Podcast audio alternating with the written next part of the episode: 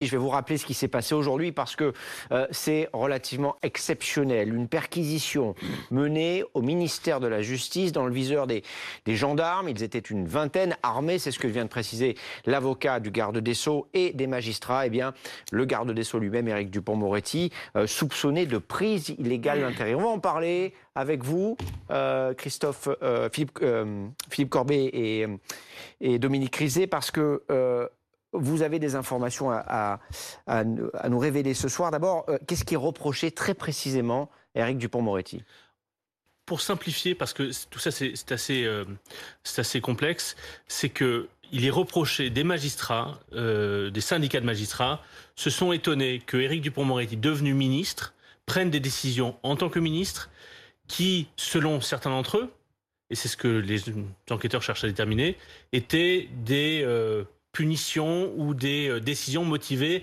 par euh, euh, ce qui s'était passé quand il était avocat, donc avant sa vie politique. Je ne vais pas rentrer dans le détail des, affaires, mais voilà. D'une certaine manière, il lui reproche d'avoir utilisé comme ministre sa capacité, d'avoir pris des décisions comme ministre pour purger des contentieux qu'il avait comme avocat. Lui, évidemment, conteste ces faits-là mmh. et, conteste tout cela. Mais pour, pour, pour, pour résumer, et c'est un enjeu important de ce qui va se passer, ce qui se passe aujourd'hui, ce qui pourrait se passer dans les jours et les semaines qui viennent. Il ne lui est pas reproché de prise illégale d'intérêt ou de questions financières avant. On lui reproche des choses qu'il a faites en tant que ministre. Et c'est aussi ça que soulignent des soutiens d'Emmanuel, euh, de, d'Éric Dupont-Moretti, qui trouve ça étonnant et, relativement rare que des magistrats enquêtent sur un ministre, sur son action de ministre pendant qu'il est encore ministre. Euh, voilà. Donc pour résumer, euh, Éric Dupont-Moretti était avocat euh, dans deux dossiers, donc il défendait des clients. Mhm. Mhm des juges étaient en charge, en charge de ces dossiers. Une fois qu'il est, il était euh, euh, opposé à ces juges, et une fois qu'il est devenu ministre, eh bien, des enquêtes administratives ont été euh, lancées contre, j'allais dire, ces juges. Et donc, c'est ça qu'on lui reproche aujourd'hui. Sauf que lui dit, moi, je suis serein, j'ai rien à craindre. J'ai suivi les avis des services. C'est un tout petit peu plus compliqué. Hein. J'essaie de simplifier. Hein. Oui, oui, alors on, va essayer de faire simple. Hein.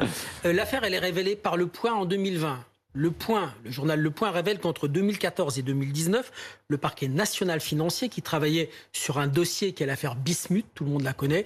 Bismuth, c'est l'avocat de Nicolas Sarkozy, Thierry Herzog et Nicolas Sarkozy, qui parlent tous les deux avec un téléphone qui est au nom de Paul Bismuth. Donc, euh, il y a euh, cette première affaire, et dans cette affaire, enquêtant sur ce dossier, le parquet national financier va vérifier les fadettes, fadettes, factures détaillées, de plusieurs avocats qui sont des proches de l'avocat Thierry Herzog, en se disant, il y a une information qui nous manque, peut-être que ces avocats-là ça mouline, hein, ces avocats-là ont ces informations. Et parmi ces avocats, il y a Éric Dupont-Moretti. Dans, dans les avocats qui est pas content du tout. de Thierry Herzog, il y a Éric Dupont-Moretti, c'est des vieux copains.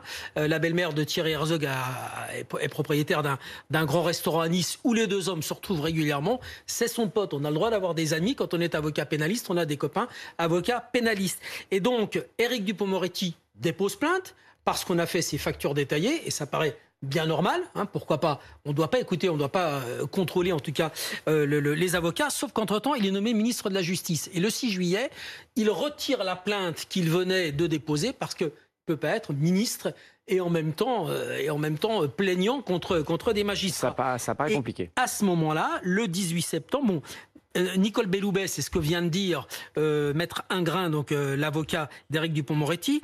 le 1er juillet 2020, Madame Belloubet, ministre de la Justice, saisit l'inspection générale. Et puis, le 18 septembre, quand Éric Dupont-Moretti arrive, lui leur donne une enquête administrative à l'inspection générale euh, de la justice. Et là, les syndicats ne vont pas aimer et trois syndicats vont déposer plainte contre lui, ainsi qu'une association qui s'appelle Anticor. Et parmi ces trois syndicats de magistrats, il y a un syndicat, euh, c'est ce que vient d'énoncer, de dénoncer l'avocat d'Éric Dupont-Moretti, qui euh, s'est indigné quand Éric Dupont-Moretti est devenu ministre en disant c'est une déclaration de guerre. Voilà la situation résumée, un long résumé, mais résumé. En quelques mots, qu'est-ce qu'il risque, Éric Dupont-Moretti ah bah, Sûr qu'il va probablement être entendu. Hein, moment donné. Et il risque une mise en examen. Mais déjà, des soutiens de Thierry Dupont-Moretti nous disent, mais attention, pourquoi la jurisprudence, enfin fausse jurisprudence, puisque ce n'est pas réellement une jurisprudence, mais la tradition qui est qu'un ministre mis en examen doit démissionner, ne s'appliquerait pas dans son cas, parce que en réalité, il ne lui est pas reproché des faits euh, qui datent d'avant sa nomination euh, au gouvernement, et on lui reproche des faits des actions comme ministre, et ça c'est impossible. Pour résumer ce que nous dit un soutien d'Éric Dupont-Moretti, il nous dit, je vous cite, on parle souvent de la judiciarisation de la vie politique.